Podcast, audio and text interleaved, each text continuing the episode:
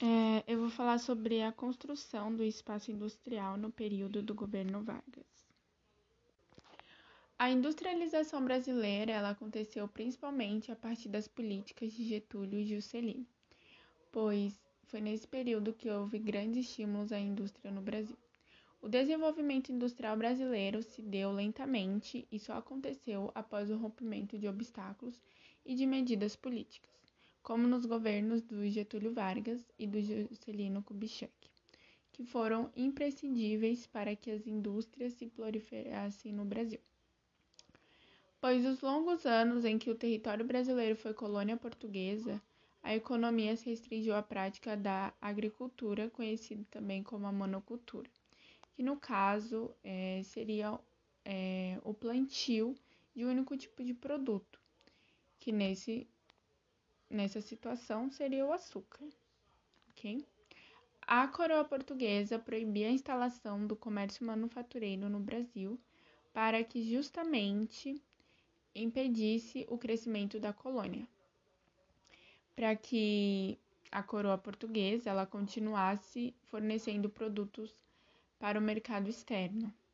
Porém, foi a partir do processo de independência do Brasil que iniciaram pequenas mudanças econômicas, principalmente na metade do século XIX, que teve o desenvolvimento da economia cafeira, em que os altos lucros propiciaram investimentos em outras atividades econômicas, como a indústria. As primeiras indústrias foram surgindo de maneira paulatina.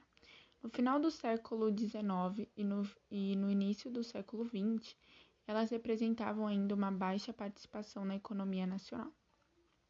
E com isso, o Brasil importava praticamente todos os produtos industrializados, pois a indústria brasileira ainda não tinha desenvolvido o suficiente. O Brasil enfrentou diversos problemas econômicos e políticos, porque ele dependia exclusivamente da economia agrícola até a metade do século XIX. Foi com a entrada de Getúlio Vargas, em 1930, que o processo de industrialização tornou-se o eixo norteador das discussões e medidas políticas. Um exemplo de política varguista foi a construção da usina de Volta Redonda, no Rio de Janeiro, como também a construção da Companhia Vale do Rio Doce, destinada à exploração do minério de ferro em Minas Gerais, que contribuíram bastante para o aceleramento e do crescimento industrial. Além disso, Vargas criou as leis trabalhistas, preparando o país para a organização no crescimento das indústrias, como foi o caso da CTL, Consolidação das Leis do Trabalho.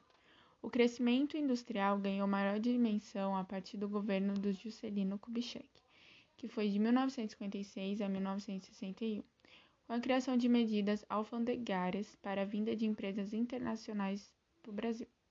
Essa política ela ficou conhecida como o nacional desenvolvimentista.